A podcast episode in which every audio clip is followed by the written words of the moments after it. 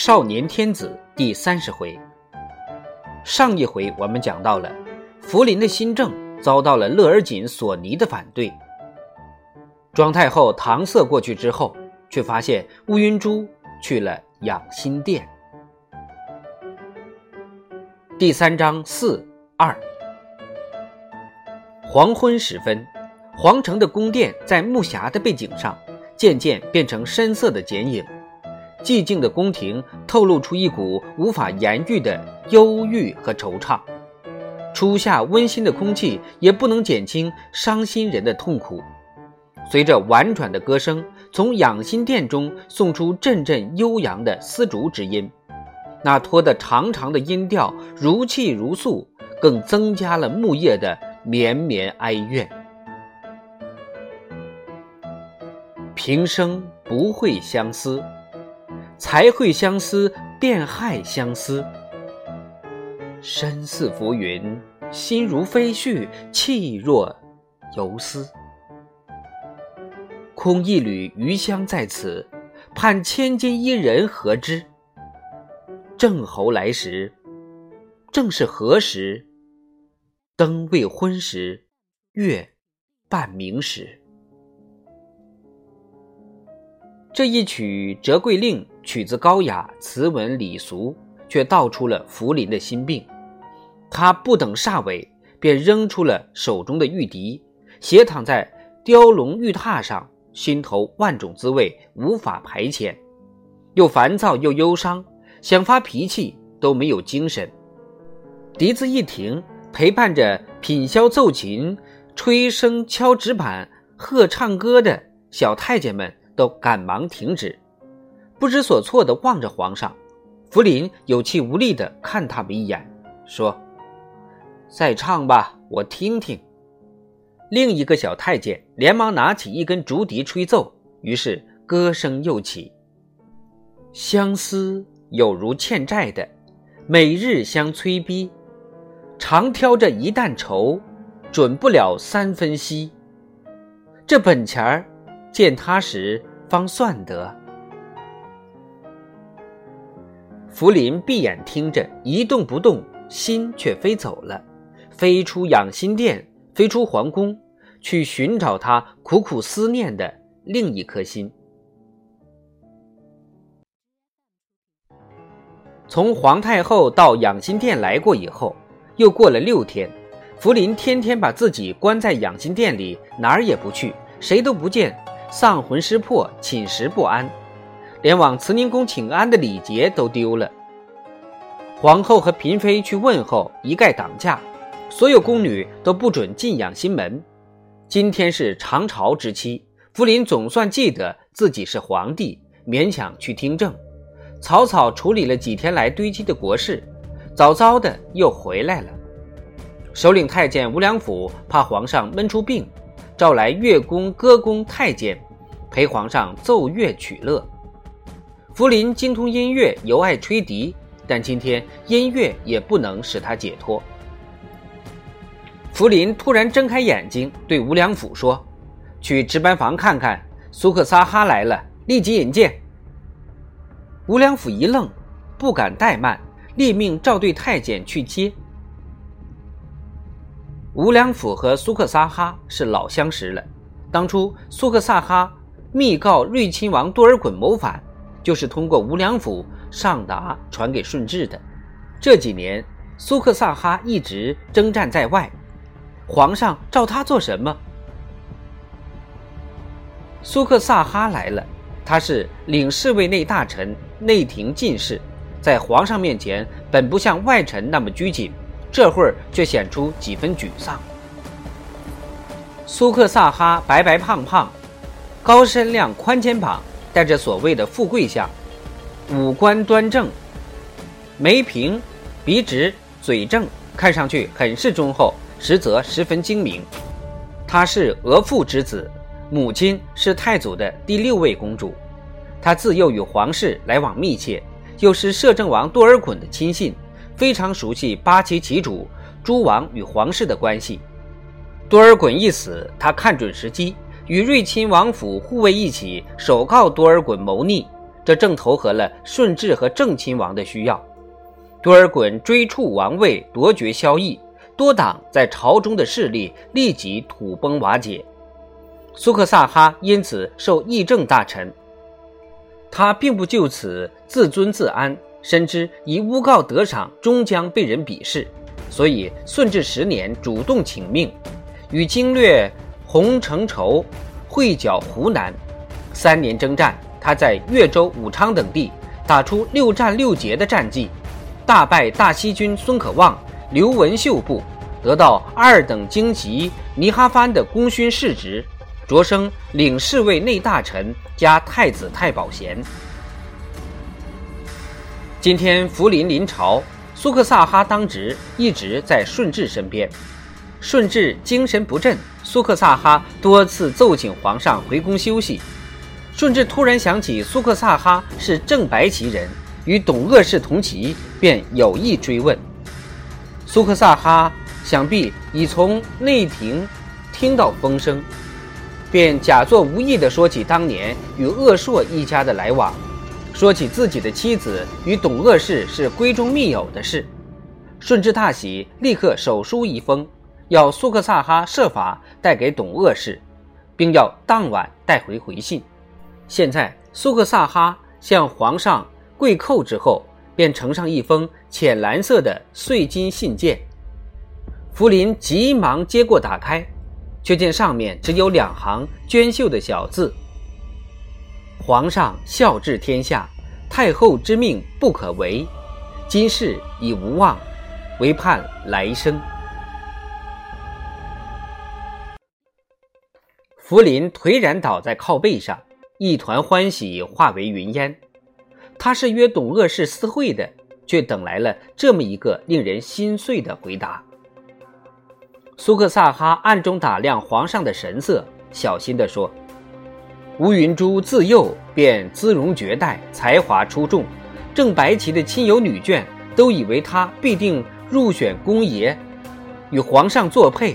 谁知，他的母亲果真是江南之女。”福临气息微弱地问：“是，原是苏州世家女，到济南探亲，正遇我大兵南攻。”鄂硕旗下将士抢来献给鄂硕，只当是普通妇人，鄂硕就想硬来，谁知他寻死觅活，坚不顺从，在壁上题了一首绝命诗，便悬梁自尽了。鄂硕这人，皇上也知道，跟安郡王一个味道，新派人儿，最爱跟那些蛮子文士混在一起念诗喝酒。他看了那绝命诗，当下就后悔不得了。说是唐突了才女，十分罪过。好在奴婢们解救得早，才女没有死成。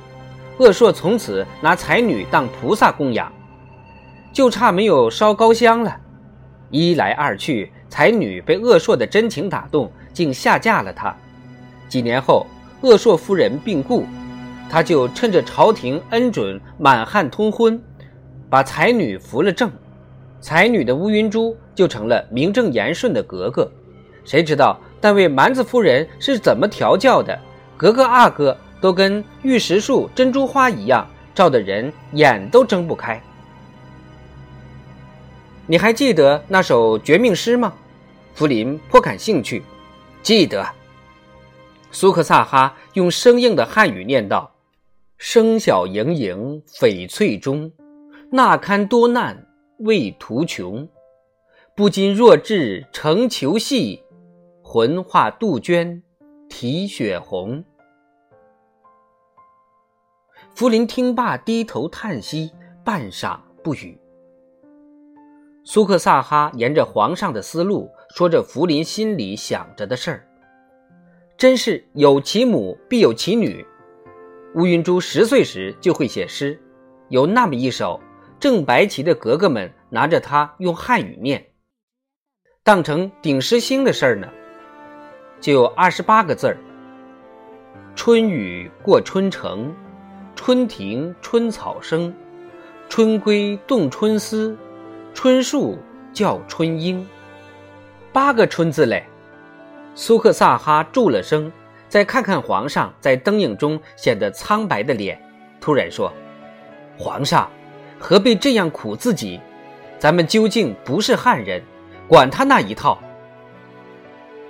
德格累死了，先皇不是把他老婆赐给小叔子阿济格了吗？先皇之兄莽古尔泰死后削爵，他的福晋也由先皇之命分赐给肃亲王和克勤郡王。这还是叔母嫁侄儿呢。福临摆摆手，叫他不要再说了。他的信上写的明白，他不愿成君之过。要求皇上孝治天下，他难道敢冒天下之大不韪？入关了，毕竟不能与关外时候相比呀。苏克萨哈走后，吴良辅为了给皇上开心解闷儿，竟旧业重操，粉墨登场，在皇上面前演戏了。只见他宽衣博带，头戴高冠，状如《九歌图》中的三闾大夫。声作高句，自称天文地理古今中外无所不知，三教九流诸子百家无所不通，是万事不求人的天下师，态度极其傲慢。他到底是从宫中戏班出来的高手，虽然久不登台，演来仍然惟妙惟肖。看他那种万事通的样子，福临也不禁微微发笑。于是。人们便纷纷向天下师求教。一个小沙弥上前问讯说：“老师既言博通三教，请问释迦如来是何人？”天下师一本正经地想了想，一本正经的回答：“女人。”小沙弥大吃一惊：“啊，如来怎么会是女人？”天下师振振有词。《金刚经》云：“爹做而做，若非女人，何须丈夫做了后才做呢？”一名老道士抢上来问：“那么太上老君是何人？”天下师认真的回答：“也是女人。”胡说！老道愤然斥责。天下师不慌不忙，一挥袍袖，《道德经》云：“无所大患，以无有身；即无无身，无有何惜？”若非女人，何患于有身乎？道士张口结舌，一儒生上前打躬问道：“文宣王苦老夫子是何人呢？”天下师毫不犹豫，还是女人。不待儒生发怒，他因眼睛都不眨一下的一口气解释下去：“《论语》云：‘孤之哉，孤之哉！我待孤者也。若非女人，为什么要待嫁呢？’”天下师那种自以为是的夸张表情，故意歪曲的三教经典，终于逗得福临哈哈大笑。吴良辅在台上看到福临大笑，立刻跳下高座给皇上叩头。福临说：“梁府久不登台，今儿该赏你点什么东西呢？”吴良辅说：“只要看见万岁爷笑了，奴才就心满意足了，什么赏也比不了啊。”吴良辅的忠心很使福临感慨。当吴良辅卸去戏装，再到福临身边侍候时，福临说：“难为你了。”良辅连忙跪下：“万岁爷说这话，折杀奴才了。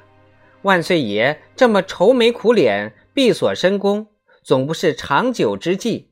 就是奴才献丑，博得万岁爷一笑，也不过片刻之间呐。”福临深深叹了口气，凝视着群星闪烁的夜空，不作声。万岁爷，别怪奴才多嘴。万岁爷，总不能为这事儿跟皇太后对着闹啊！别说皇室八旗不会向着万岁爷，那天下百姓心眼里也不能向着万岁爷呀。再一说呢，万岁爷终究是万岁爷，六宫嫔妃万人。天下修女多着呢，难道非他不可？福临心烦意乱，径自吟出一句古诗：“曾经沧海难为水，除却巫山不是云。”话倒也有这么一说，可人生在世，谁去自讨苦吃呢？那相思病岂是皇上害的？这不成大笑话了吗？奴才演了半天的戏，万岁爷笑了，万岁爷倒品品那滋味儿啊！福临心里一颤悠，半笑不笑地盯着吴良辅。朕已立了铁牌，严禁中宫干政。你敢以戏入谏？吴良辅吓了一跳，万岁爷的精细敏感实在令他害怕，连忙笑道：“奴才哪里敢御政？奴才只是说，人生不过百年，万岁爷不必这样折磨自己。三教同源，道德尊严，那毕竟在虚幻之间。说到实处。”能令人乐而忘忧者，唯有醇酒妇人。虽是邪语，未必都是笑谈。沉而不腻，迷而不惑，或许真是仙境。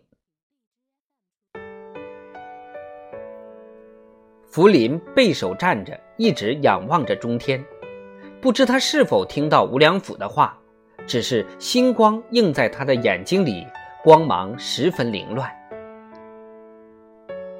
此后不到三天，福临又变了，纵欲到了不顾一切的程度。他仿佛被色欲燃烧着、追逐着，寻找着一切机会发泄他惊人的热情和精力。皇后、嫔妃、贵人答应常在，都害怕了；宫女们也唯恐被他碰到。按他的谕旨，御药房每天向他呈进强壮药。一位御药房官员上奏。请皇上保重身体，招来福临的大怒，把这官员革了职，遣送回乡。他又恢复了每天向皇太后请安，在皇太后面前，他也毫不隐晦地表示他与皇后嫔妃的恩爱，甚至对平日来陪伴皇太后的命妇也非常钟情。不久，这样的故事也传出来了：太常寺卿某人之妻入宫侍皇后，出宫回家时。衣服头饰未改而面目全非，竟换了一个人。某人不敢声张，但传闻却一直到了皇太后耳中。皇太后只得言谕皇上，革除命妇入室之旧例。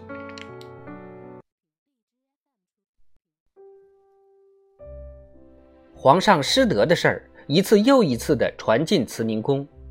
庄太后起初还在静观事态的变化。因为福临在处理政事上还没有什么明显的混乱和糊涂，到了六月底，福临终于病倒了，庄太后才真的着了急。